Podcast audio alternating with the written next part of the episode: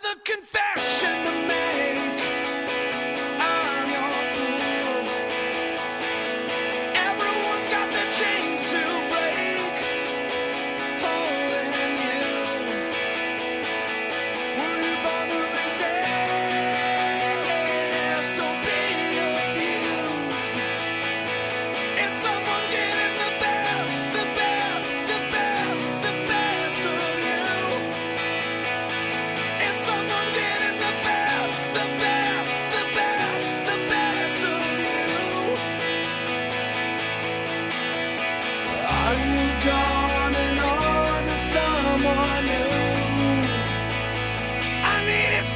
Olá, futeboleiros!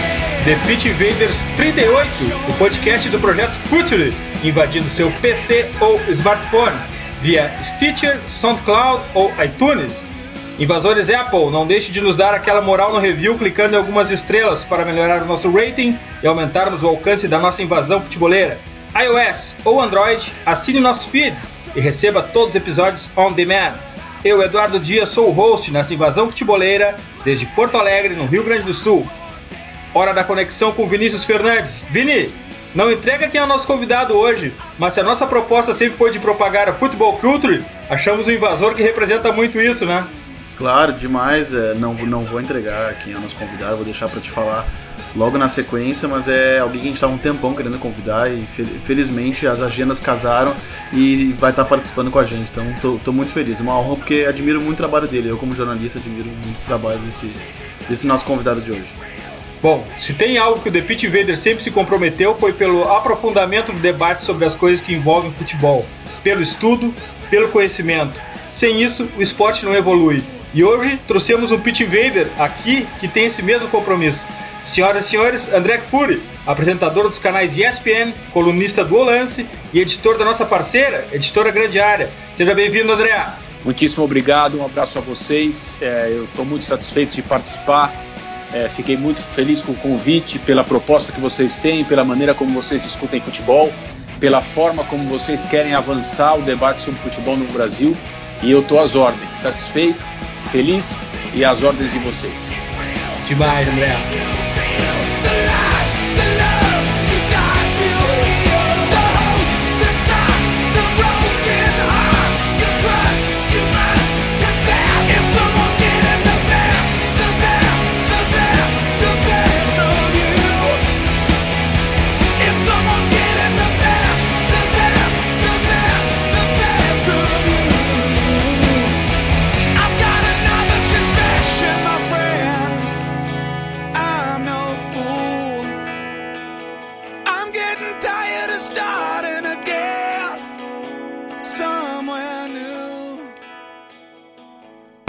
Está no ar mais um episódio do The Pitch Invaders, o podcast futeboleiro do Futuro.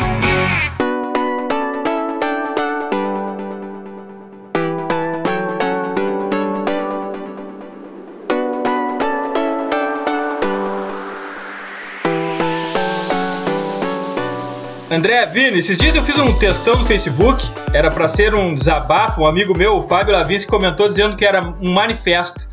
Resumidamente, era assim: deixa eu ler rapidamente para vocês e nossos invaders entenderem a relação que eu quero fazer com o tema de hoje, com o convidado e com o nosso debate. Vamos lá, abre aspas então.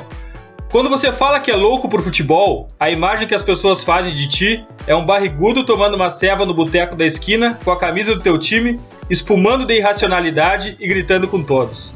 Só que na realidade, o futebol é um tema lindo, porque assim como a música, ele te dá de volta qualquer nível de interesse e atenção que você dá a ele. Pode estar no boteco com amigos e uma TV sem som ao longe, ou pode-se estar perdido em gráficos, estatísticas e mapas de calor. Pode ser recreio de quinta série, ou pode ser uma tese profunda e sofisticada. Você que escolhe. A era da informação, da inteligência e da reflexão chegou ao futebol, o que já não é mais só cultura popular, construído por uma narrativa de nicho e propositadamente superficial. Falar do Milan de Arrigo Sacchi pode ser tão prazeroso quanto falar do Nirvana ou da fase oitentista dos Stones, desde que você não esteja falando sozinho. O futebol, ao seu modo, pode te explicar o mundo através de livros, filmes, documentários, arte, personagens e principalmente viagens. Isso se você quiser. Ou pode ser só uma piada com o porteiro sobre o jogo de ontem. Pode ser o álbum 4 do Led Zeppelin ou pode ser o hit do verão.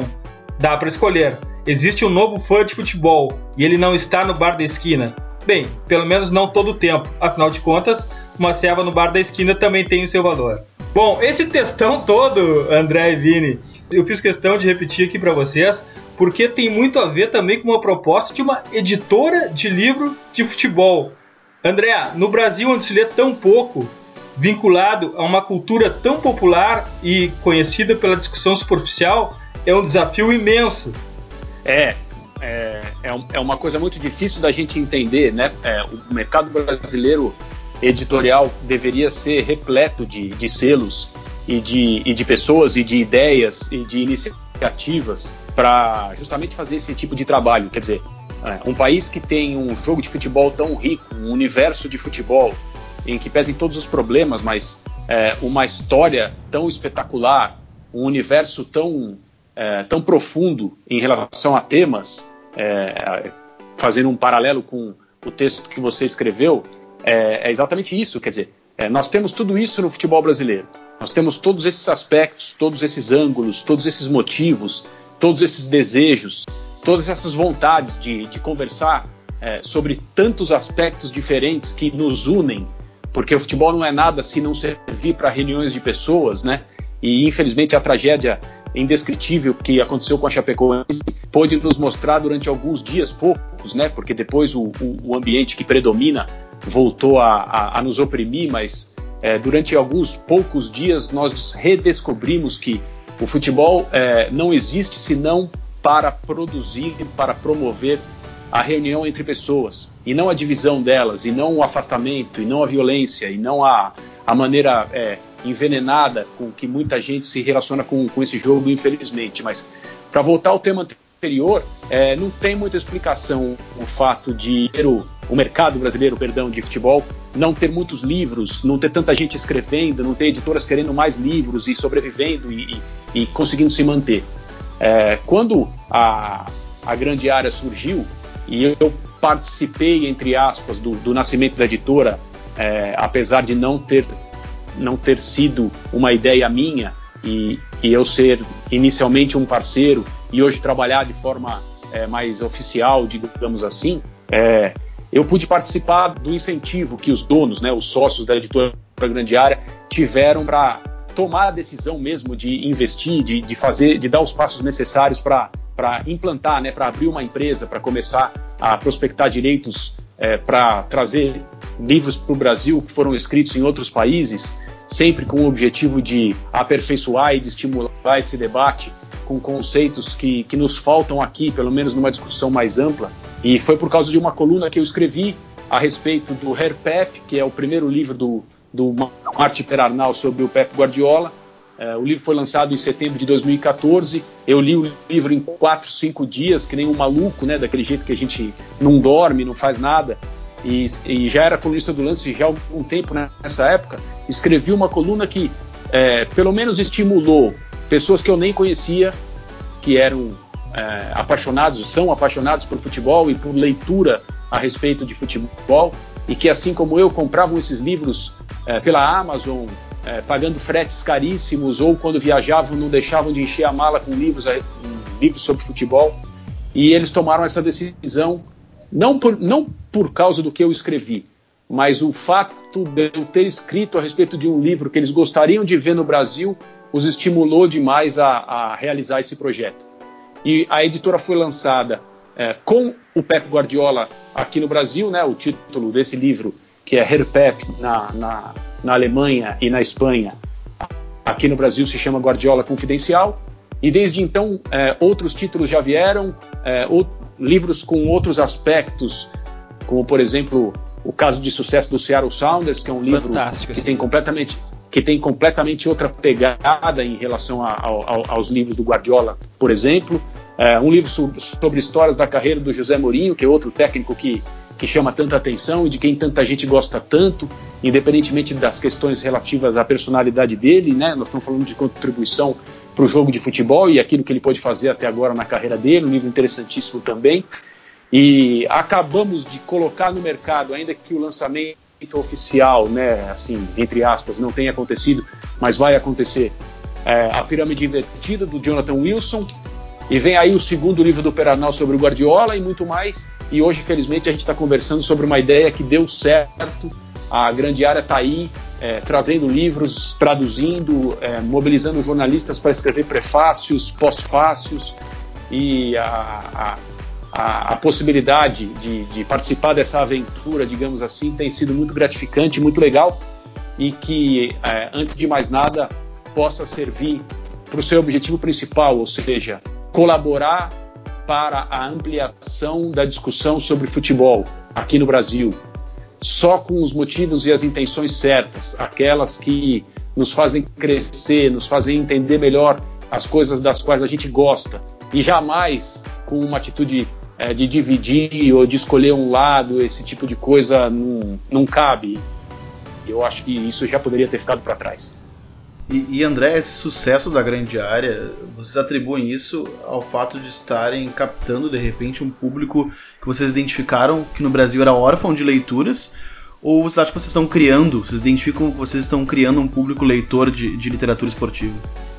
Cara, eu, é, é, muito interessante essa, essa sua ponderação. É, eu espero que as duas coisas estejam acontecendo, mas eu disse que é muito interessante pelo seguinte: é, quando a iniciativa dos sócios, dos donos da grande área, se tornou realidade, havia uma grande dúvida, né? Ou seja, é, será que existem pessoas como nós em número suficiente para se interessar por esses livros, comprá-los, porque né, sem comprar a, a coisa não, não, funciona do ponto de vista prático, é, e sustentar uma editora de nicho, né, é, que vai trazer para o Brasil ou vai estimular a publicação aqui no Brasil de livros muito específicos, de livros que contemplem um interesse que, que não é de todo mundo, porque eu até sou capaz de compreender que haja quem goste de futebol, mas não queira ler sobre esse técnico, ou sobre esse time, ou sobre essa história, ou não queira ler um livro que conta a história da tática, né, falando da pirâmide invertida mais especificamente, embora não seja um livro só sobre tática, é muito mais do que isso, é muito mais profundo, muito mais rico e muito mais legal do que isso. Mas essas dúvidas todas permeavam o momento. E muito felizmente, mas muito felizmente, é, é, eu tenho convicção que o livro escolhido pela grande área para se lançar no mercado foi o livro preciso, foi o livro perfeito, porque é, Guardiola Confidencial está caminhando para 20 mil exemplares vendidos no Brasil, é, desde 2015, que é quando ele foi lançado aqui no mercado nacional. Então, esse é um número muito bom, é um número que nos traz algumas respostas. E, e os próximos livros, né, esse, esse foi o livro que mais vendeu até agora, do selo da grande área aqui no Brasil, mas nós esperamos que outros livros que venham por aí consigam também é, manter essa curva, uma curva semelhante e de forma ainda mais interessante. É, os primeiros números de venda da pirâmide invertida acompanham os primeiros números de venda do Guardiola Confidencial. Então, assim, em relação a encontrar um público que tenha amplitude suficiente para justificar a editora, a resposta, felizmente, é sim. E pelo que a gente tem de retorno, principalmente em rede social, a, a ideia de que uma, eu não diria uma nova geração, porque talvez essa seja uma, uma, uma expressão pedante, arrogante, mas é, estamos conseguindo convencer uma parte bem interessante do público que gosta de ler sobre futebol a também se encaminhar por uma leitura diferente, uma leitura que ainda não existia. E essa é a leitura que a Grande Área tem proporcionado. André, quando tu fala, quando tu faz esse histórico sobre a grande área, eu não posso te fazer uh, uma relação direta com o nosso projeto Filtre e com o Pitch Invaders, que a gente, quando lançou ele, disse assim, poxa, alguém vai querer ouvir algum assunto, algum tema sobre futebol que não seja a polêmica sobre o pênalti, a discussão rasa e o bate-boca de quinta série. Então, assim, ó, cara, Vamos, vamos, vamos começar a conversar sobre isso. Vamos ver se alguém se interessa por isso um pouco mais profundo. E a gente vai vendo que tem gente interessada sobre isso. Gente até, André, que nem soubesse que pudesse ter uma abordagem dessa forma o futebol. Porque a cultura sempre foi a do, da superficialidade. E agora a gente está vendo uh, editora grande área. A gente tem vários convidados aqui que tem perfis no Twitter ou tem seus blogs que tratam com profundidade. Olha a Universidade do Futebol também fazendo seu papel. Olha a revista Corner. Uh, o futebol, de alguma maneira, uh, ele tá, pelo menos o debate fora de campo no Brasil, ele está avançando. Isso a olhos vistos, né, André? É, eu, eu, gosto de acreditar que sim, cara, porque eu acho isso muito importante. É, o, o, o Marty Perarnal, que é quem escreveu os dois livros sobre o Pep Guardiola, para quem não, conhe, não o conhece, ele, ele é um jornalista é, catalão, é, trabalhou muito tempo no jornalismo diário mesmo, foi colunista de jornal. Antes de tudo isso, ele é atleta olímpico. É, ele tem um cara, ele, ele, é um cara que tem uma vida dedicada ao esporte, depois ao futebol mais especificamente, e é uma figura interessantíssima. E recentemente ele escreveu algo que me, que me chamou muito a atenção, porque ele tem total razão. E tem exatamente a ver com o que a gente está falando. E, e a, a, tese dele, é, sem, sem soberba nenhuma, quando eu digo tese, mas assim, a opinião dele, o raciocínio que ele propõe, é que a gente precisa tratar do futebol com menos pressa. A gente precisa diminuir a velocidade.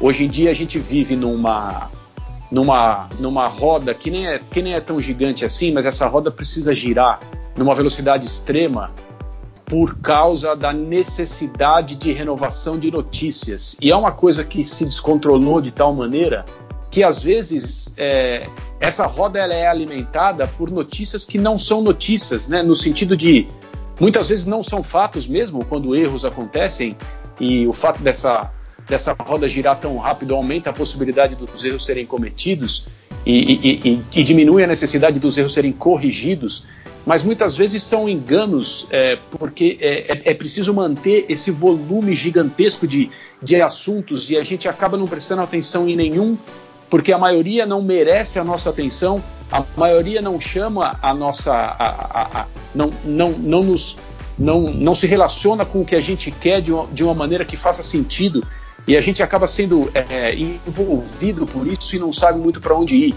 E eu acho que o caminho é diminuir essa velocidade, é se afastar dessa roda que não para de girar e entender que existe é, uma outra esfera na qual a gente pode se inserir, a gente pode participar e pode interagir é, de discussões sobre ângulos que escapam a, essa coisa do dia a dia, essa coisa desenfreada da polêmica, da superficialidade, é, da notícia negativa, é, do, do, barulho, que, da espuma que não tem, que não tem conteúdo.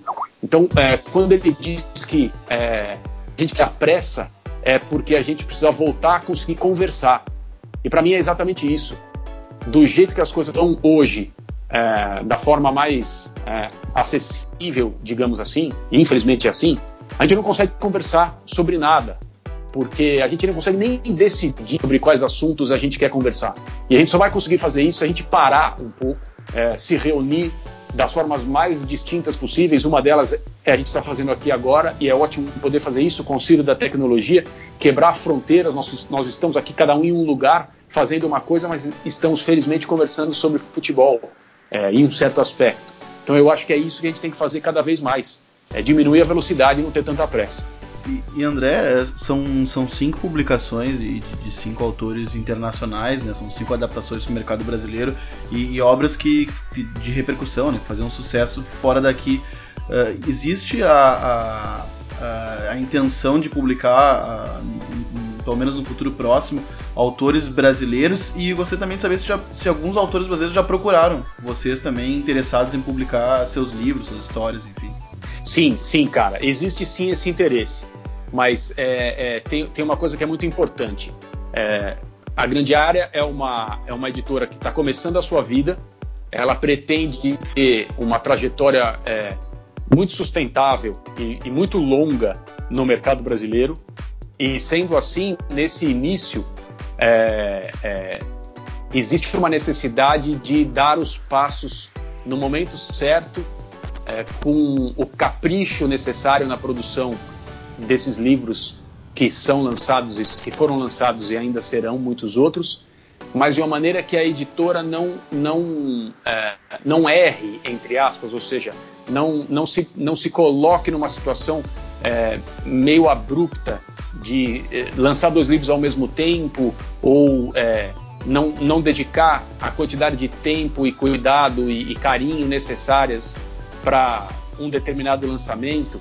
Então, assim, nesse momento inicial, e eu acredito que isso vai perdurar por mais algum tempo, o foco da editora é, é adquirir os direitos fora do Brasil dos livros que ela pretende lançar aqui, fazer uma tradução bastante consciente, porque são livros sobre futebol, então a tradução ela não pode ser basicamente uma conversão de um idioma para o outro.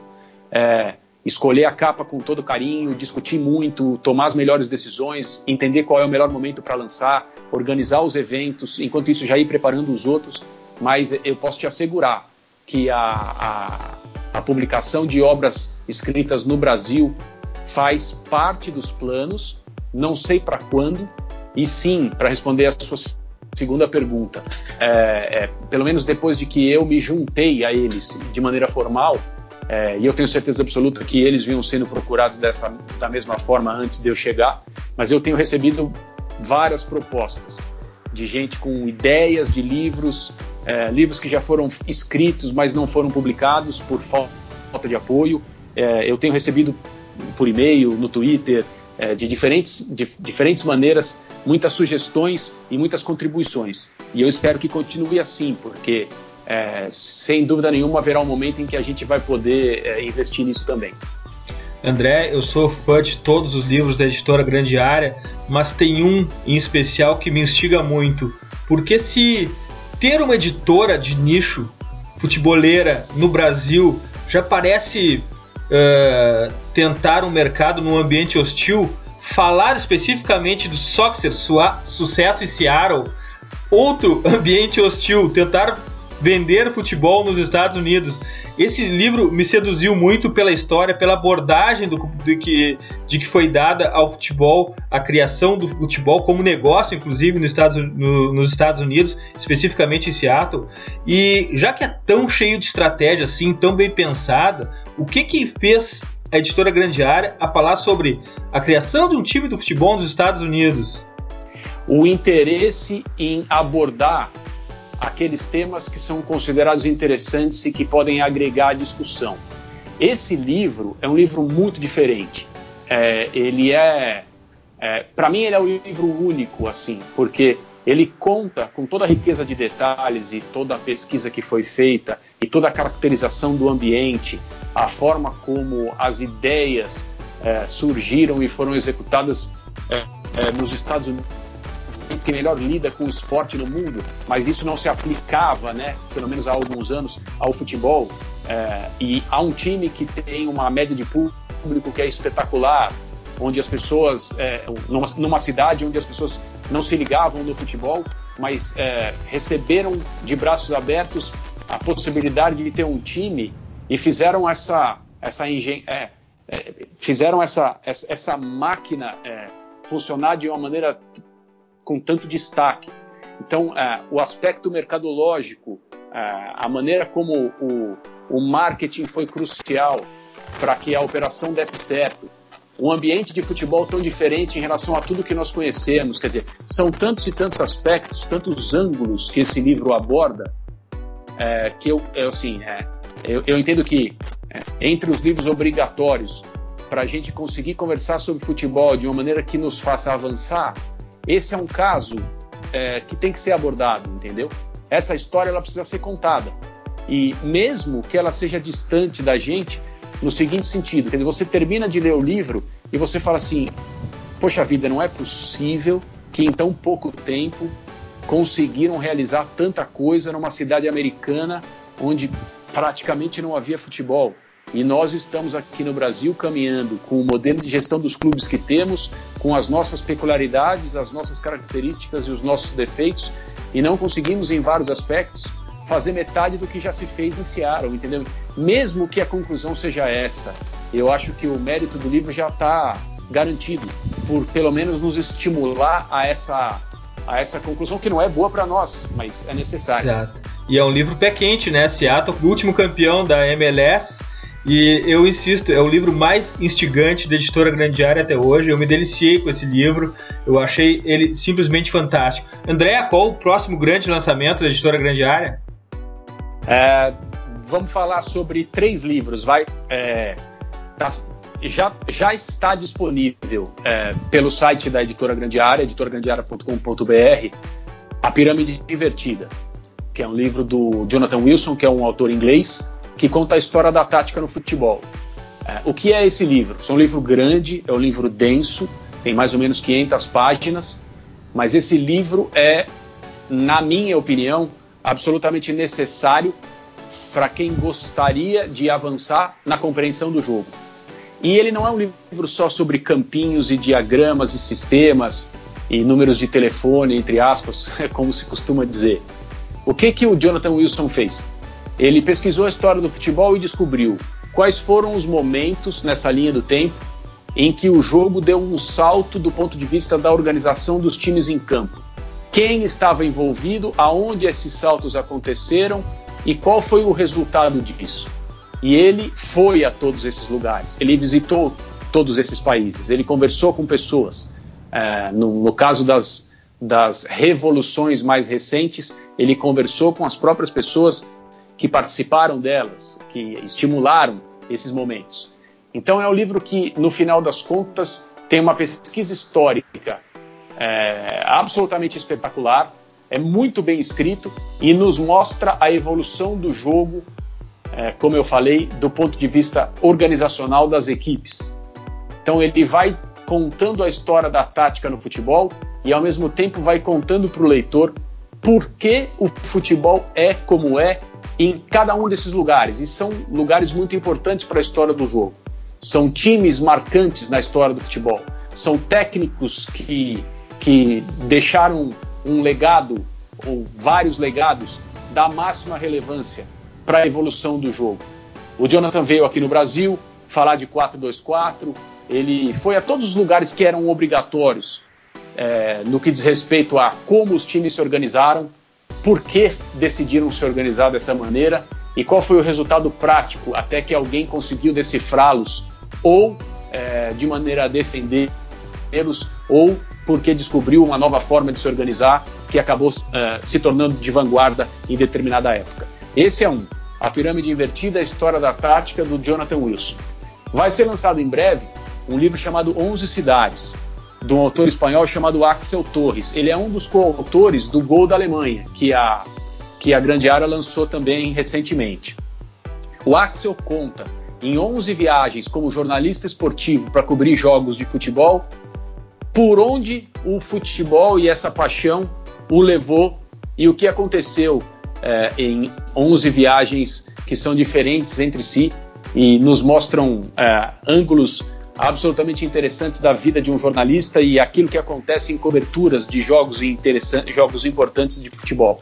É um livro sobre viagens, é um livro sobre descobertas, é um livro sobre pegar a estrada meio sem saber o que vai acontecer, então nos pega também por esse apelo desbravador, digamos assim, mas é um livro essencialmente sobre futebol e sobre essa paixão. E é, para maio, fim de maio, se tudo der certo, é, estará disponível Pep Guardiola, A Evolução, que é o segundo livro do Martin Perarnal sobre o treinador catalão, que continuou acompanhando o Guardiola nos dois últimos anos do contrato dele no Bayern de Munique, nos explica, através das transformações pelas quais ele passou, por que, que ele resolveu não renovar o seu contrato, por que decidiu trabalhar na Inglaterra e por que no universo do futebol inglês ele escolheu ir para o Manchester City. É, eu diria para você que é um livro mais é, sobre a pessoa e é um livro mais sobre a capacidade de adaptação do Pep Guardiola e as transformações pelas quais ele passou quando esteve na Alemanha no sentido de agregar conceitos ao futebol no qual ele sempre acreditou. E tem até um paradoxo. É, o período na Alemanha o prepara é, para o desafio no Manchester City, que é sem dúvida nenhuma o maior da carreira dele. Mas depois de todas essas é, metamorfoses mesmo, como é o título original, né? o título espanhol é La, Metamor La Metamorfoses. Mas depois de tudo isso, a crença que ele tem no futebol que ele carrega dentro dele ficou ainda mais forte. Ele ainda está mais convicto a respeito do futebol que é aquele que ele prefere, é, mesmo tendo agregado tantas coisas na Alemanha e agora é, nesse, nesse princípio na Inglaterra. E, André, todos esses livros que citaste, acho que todos têm uma característica em comum, que eles são trabalhos de, de pesquisa e, e apuração, uh, uma pesquisa documental realmente muito profunda, trabalhos incríveis, e, e quando eu morei fora eu, eu pude verificar que a, a, é realmente muito rica a biografia uh, esportiva. Eu morei um tempo em Londres e via muitos títulos, títulos muito interessantes. E até diante disso eu te pergunto se tem algum título Uh, não, que uh, não desse que tu citaste agora, mas que tem algum título que seja o teu grande sonho de levar para grande área. Não sei se também tu pode adiantar isso pra gente. É, é eu, vim, eu venho trabalhando, né? Eu fiz a, tra a tradução é, desses dois últimos livros que eu, que eu mencionei, um dos dois últimos, um dos três, desculpa, dois dos três últimos. É, quem fez a tradução do Onze Cidades foi o Tiago Arantes, jornalista da, de, nasceu em Goiânia, trabalhou bastante tempo em São Paulo, agora está na Europa, está morando em Barcelona já há alguns anos. Eu fiz a tradução da Pirâmide Invertida e também do Pep Guardiola, A Evolução.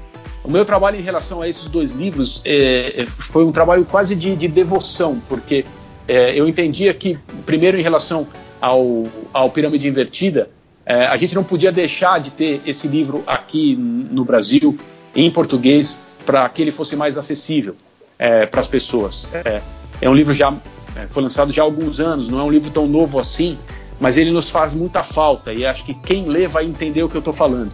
Ele realmente muda a nossa maneira de enxergar o futebol.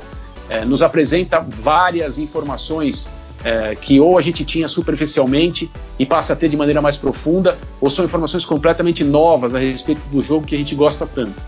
É, depois, enquanto eu traduzia a pirâmide invertida, eu soube que o Mark Perarnal estava escrevendo um segundo livro, mas a gente não tinha muito bem a informação de quando ele seria lançado.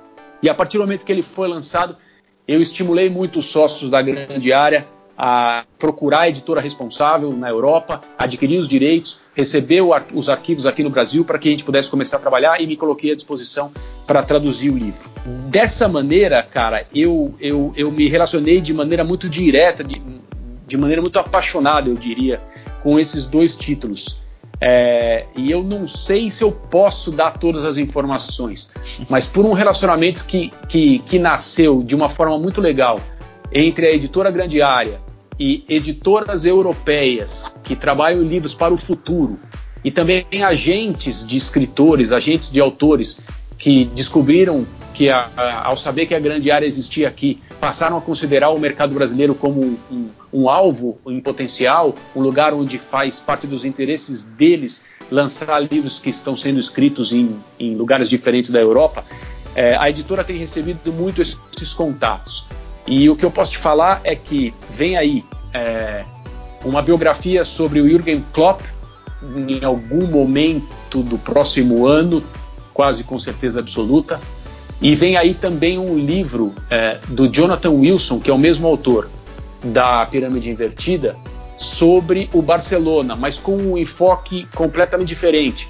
Um enfoque de mostrar é, é, o que aconteceu desde a influência do Cruyff e como essa coisa vem sendo tratada ao longo das décadas no Barcelona e, e como ela está hoje em relação à influência, metodologia, identidade de jogo, é um olhar diferente.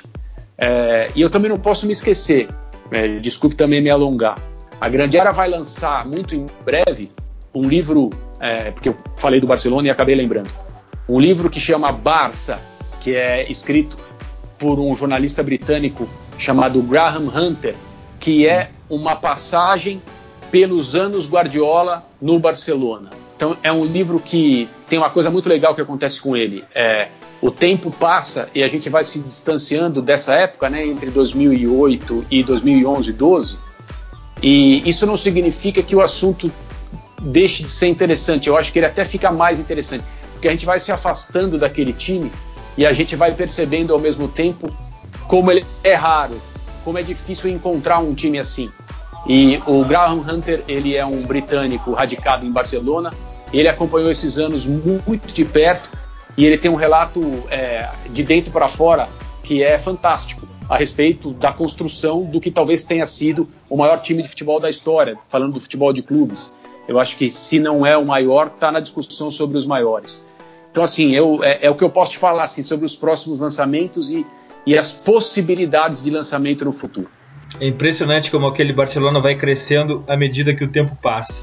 Nós, Pit Invaders, somos fãs de futebol culture, nós somos fãs de literatura, somos fãs de futebol e poderíamos falar o tempo todo sobre isso, mas agora é hora de a gente avançar e ir para os nossos highlights.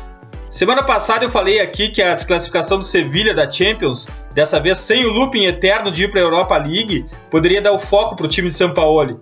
Não foi o que aconteceu, né? Principalmente nesse primeiro jogo pós-eliminação, que é o meu highlight de hoje. Atlético de Madrid 3, Sevilha 1 no Vicente Calderon, que foi um jogo de ânimos completamente diferentes, né? Sempre que a gente se referiu ao Atlético de Madrid aqui, e principalmente ao simeonismo, eh, a gente sempre ressaltou o poder de dominar o ritmo da partida. O jogo se dá sempre, absolutamente sempre, na velocidade e ritmo que os madrilenhos querem. Não importa o adversário. E dessa vez o Sevilha foi uma presa absolutamente fácil a esse componente mental do jogo. E o Atlético fez isso em campo, adiantando muito as linhas desde o minuto zero e tornando tudo mais difícil para São Paulo. Meu highlight quer abordar a diferença de postura. Se por um lado o Atlético foi puro simeonismo, e simeonismo 1.0 mesmo, o Sevilha parecia querer começar um novo projeto. Escudeiro e Mariano por dentro, Sarabia e Vitolo voltando muito e Nazi e Zonzi muito vigiados, mas muito vigiados mesmo. No segundo tempo, com a substituição já padrão, a entrada de Jovetic, as coisas melhoraram um pouco. Também porque o Atlético acabou baixando a pressão. É preciso destacar também Felipe Luiz e Griezmann. Nível de excelência desses caras nos últimos jogos, principalmente nesse mês de março, é assustador classe mundial para esses caras. Vini, qual o teu highlight? Meu highlight vai para o empate entre Manchester City e Liverpool no Etihad Stadium. Né? O jogo aconteceu no, no, último domingo. Foi um jogo bastante intenso, né? bem com aquele selo Premier League.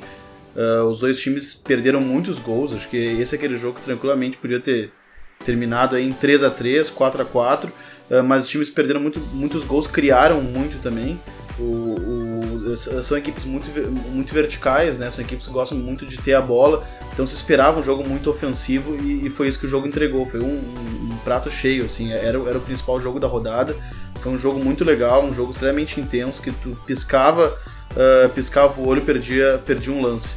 E com, com o resultado, no fim, o resultado acabou sendo muito ruim para os dois, porque ele acabou estacionando nas posições em que eles estavam. Né? O City estava em terceiro e o Liverpool em quarto uh, seguiram nas mesmas posições. O Liverpool tem um jogo a mais que, que todos os seus outros adversários de cima e tem dois jogos a menos que os de baixo. Né? Tem jogos a menos que o United, que venceu encostou nele, e o Tottenham, que estava em cima do que estava em cima pelos critérios do Manchester City, uh, ainda conseguiu, conseguiu ampliar essa vantagem. E, enfim, uh, ambas as equipes uh, acabaram estacionando, o que nos mostra assim que a grande disputa dessa reta final da, da Premier League vai ser de fato pela, pela vaga na UEFA Champions League, acho que vai ser alucinante mesmo, desse, uh, vai ser pau a pau até as últimas rodadas, porque o título, que tudo indica, está cada vez mais caminhando para as mãos do, do, do, Chelsea. André, qual é o teu highlight? O meu é a forma como o Chelsea tem conseguido se manter distante dos principais competidores, é, pegando o gancho é, é, que vocês comentaram, acabaram de falar sobre, sobre o empate entre o City e o Liverpool e a forma como como parece fora de alcance para qualquer outro time que não chama-se Chelsea, o título inglês dessa temporada. E eu não, não, gostaria de falar especificamente sobre nenhum jogo, mas a, a, maneira como a sequência de vitórias, a sequência de bons resultados tem sido sustentada pelo time de Londres e essa discussão a respeito da forma de jogar. É, vocês devem ter visto, o Mourinho deu uma cutucada meio de leve é, em relação ao estilo do Chelsea é, classificando o Chelsea como um time de contra-ataque. É, e mais uma vez falando a respeito do período dele no Chelsea, quando ele era criticado por mandar a campo um time que era considerado chato, monótono e que ficava esperando o adversário para surpreendê-lo, investindo no espaço, na transição rápida é, e vencer por baixa contagem sem, sem propiciar para o espectador neutro, principalmente, um, um futebol mais interessante.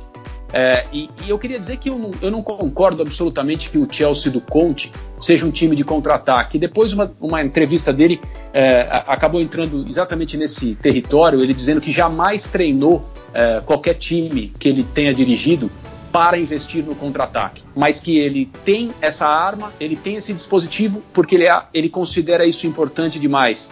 É, independentemente do adversário, da situação em que, em que o jogo se desenvolva, mas que isso não é primordial e não é a prioridade dele. Eu vejo o Chelsea do Conte como um time praticante de jogo posicional, é, um jogo posicional muito mais simples e, e muito mais, é, digamos, fácil de compreender do que o jogo posicional, por exemplo, que o Pep Guardiola praticava no Barcelona e no Bayern, pratica no Manchester City, ou que, é, o, como vocês falaram agora há pouco, numa fase que não tem dado certo em, em relação a, aos objetivos do time, estou falando do Sevilha, que está num nível abaixo e só está nesse nível mesmo porque a eliminação na Liga dos Campeões comprovou que alguma coisa errada está acontecendo. Mas é, eu voltando a falar sobre o jogo posicional do Antônio Conte, é algo mais simples que já se via na Juventus, na seleção italiana e agora no Chelsea, mas fundamentalmente como um time de posse de bola no campo do adversário, que sabe controlar partidas, mas também tem um dispositivo de contra-ataque por causa dos jogadores que fazem parte desse elenco, que não pode se deixar de investir. É, e acho que ao final da temporada, como o Chelsea tem apenas a, a Premier League para disputar, é, vai se tornar impossível é, buscar o time do Conte na tabela de classificação, justamente porque o time consegue se impor. Mas em relação a essa discussão sobre estilo, eu não gosto das críticas ao Conte e ao time dele. Eu entendo que o time dele está fazendo o futebol avançar, em vez de dar um passo atrás. Eu não concordo com a cutucada do Mourinho. E de qualquer forma, é uma releitura do velho Catenaccio e uma cultura defensiva italiana se não posso dizer milenar, secular por trás, né? Botando esse Chelsea para fazer sucesso na Premier League.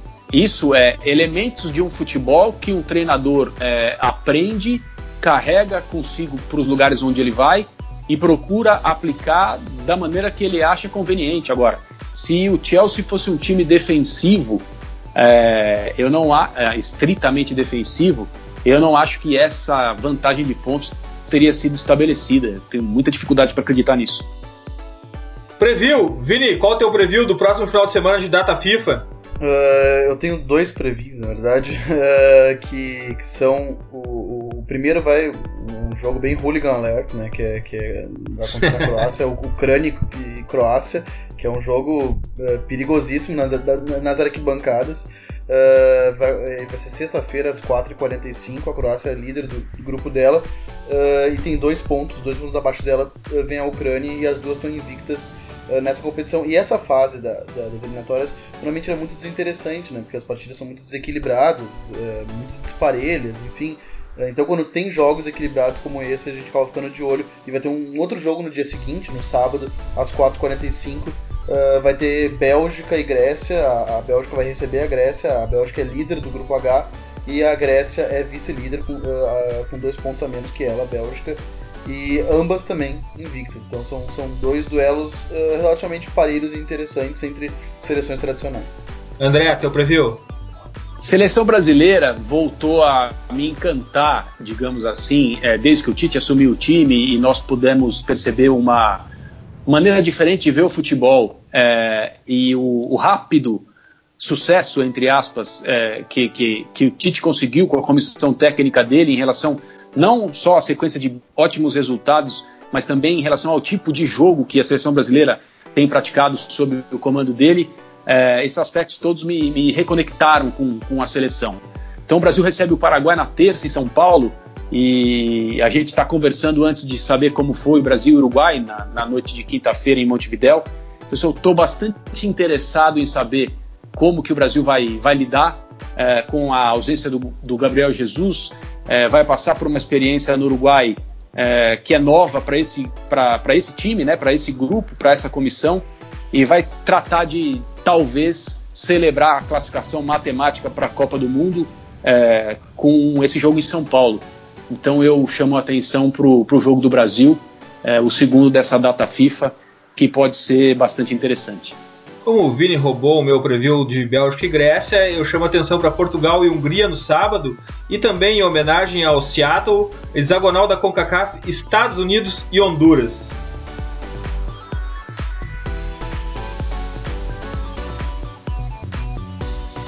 Vamos para as dicas futeboleiras. No flow, desse jeito. Salve Brasil! Pode crer. MC Guimê, tamo junto. MC Eu sou. Vai segurando, moleque. E aí, Neymar? O técnico sambo é nóis. E ó como que A minha dica futeboleira dessa semana é o site breakingthelines.com, que traz uma matéria de capa com Vinícius Júnior, que segundo eles vai ser o primeiro Millennium a ganhar uma bola de ouro. Enfim, a verdade é que o site tem uma curadoria de texto e vídeos com highlights táticos muito legal. Twitter deles é o arroba Breaking Lines. A gente vai colocar isso quando a gente divulgar o podcast e é todo ele em inglês. Como em inglês também, uma outra dica que eu quero deixar, que é a última 442 impressa, com o Ronaldinho Gaúcho na capa, é uma edição bastante sul-americana, tem uma matéria sobre o primeiro jogo profissional de Diego Maradona e ainda uma reportagem que eu indico muito sobre o Deportivo Maldonado da segunda divisão do Uruguai e como eles conseguem ser dono de jogadores como Caleri e Alexandro, faturando milhões de euros sem colocar esses caras em campo e vendendo esses caras para a Europa. Uh, só para vocês terem uma ideia, o público médio do Deportivo Maldonado, apesar dessas vendas todas, desses craques, uh, é de 350 pessoas por jogo. Outro dia eu conto aqui melhor essa história. Vini, qual a tua dica futeboleira? A minha dica vai para um documentário que entrou no, no catálogo do Netflix nessa semana, é Le Bleus, né, que fala da, dos 20 anos, eh, ele analisa 20 anos da seleção francesa, e ele é mais, o mais bacana dele, na verdade, é que ele traça alguns paralelos com altos e baixos da, da economia, da política e da sociedade. E para mim o que mais me chamou a atenção, na verdade, é a maneira legal assim que ele aborda a questão multiétnica da seleção, Uh, que, e, e deles inclusive citam uh, o Pirre, por exemplo, que tinha o apelido de, de o português, o Zidane, que era chamado de o árabe, o Candelá, que até é menos conhecido que, que os anteriores, que era chamado de o basco. Então ele faz esse, esse recorte da sociedade francesa que, que era representada e fielmente representada pela, pela sua seleção. Graças, Vini. Pô, obrigado, Eduardo. Valeu, André. É um prazerzão estar participando num programa especial. Muito bacana. Acho que, acho que vai dar uma repercutida legal, porque é, há um, há um bom tempo, há um bom tempo a gente quer falar de literatura e, e futebol e nem sempre a gente consegue. Dessa vez, felizmente, deu tudo certo. Valeu, abração e até a próxima. André, tua dica futeboleira? A minha dica futeboleira, ela custa dinheiro, infelizmente, mas eu acho que em certas coisas vale a pena é, fazer um, um certo sacrifício e, e- e continuar procurando o conteúdo de qualidade. É, o Marty Perarnal, que escreveu esses livros que a gente comentou sobre o Pep Guardiola, ele tem uma revista que chama Tactical Room. No site dele tem todas as informações, é só procurar o Marty Perarnal no Google e não, e não vai ter como errar. E ele faz, ele edita uma revista que você pode assinar em qualquer lugar do mundo e recebe por e-mail, que é, abaixo do título está escrito Uma revista sem pressa. Volta exatamente aquele ponto que eu mencionei no começo da nossa conversa. É uma maneira de tratar o futebol com entrevistas, com artigos grandes, com matérias é, é, de, de abordagem profunda, bastante apuração, temas muito interessantes sempre, é, que é para ser lida devagar, que é para ser absorvida mesmo, que é para ser uma companhia, que é, pra, é uma revista que é para ser uma companheira durante um bom tempo. Então vale a pena fazer uma fazer um teste, fazer uma assinatura, receber um número. O número atual tem uma matéria grande sobre a seleção brasileira do Tite, tem uma matéria maior ainda sobre a Juventus de Turim, com ênfase no Bonucci eh, e no, no, no Chiellini, eh, são jogadores, eh, e no Buffon, que são jogadores icônicos, digamos assim. O verdadeiro trio BBC. Exato. Vale a pena conhecer esse novo, eh, esse, esse, esse, esse novo material, um conteúdo diferente. É, claro, está escrito, é editado e publicado em espanhol, então exige é, uma, uma condição de ler nesse idioma, mas vale muito a pena. Vale muito, vale, vale muito mais do que custa. Eu, essa, essa é a minha dica. André, muito obrigado pelo teu tempo, por dividir conosco o teu conhecimento, que sabendo que estamos na mesma trincheira pela elevação do debate sobre futebol, pela elevação do nível intelectual dessa discussão, e tu agora é um pit invader também. Graças. Eu que agradeço, entre nós aqui, quem faz qualquer agradecimento sou eu. Muito obrigado pelo convite, a conversa foi ótima. Eu permaneço à disposição de vocês como um verdadeiro invasor. Agradeço a, a, a chance de poder conversar e quando vocês é, acharem conveniente, acharem interessante, podem me acionar. Eu vou estar sempre por aqui. E parabéns pela iniciativa de vocês é, de continuar tratando o futebol da maneira como o futebol merece ser tratado aqui no Brasil. Eu aplaudo tudo que vocês têm feito. Parabéns.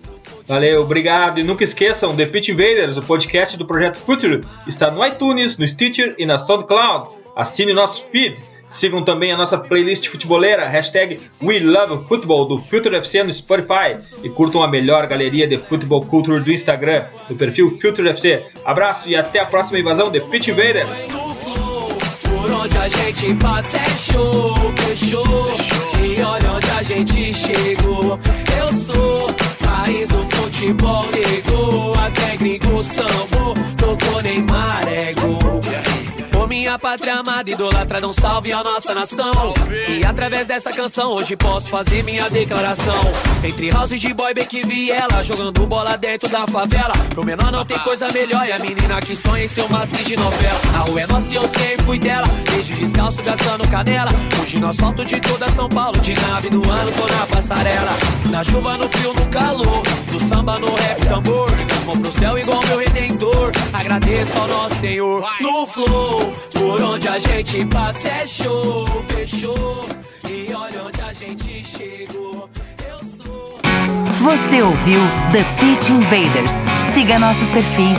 Visite www.future.com.br. We love football.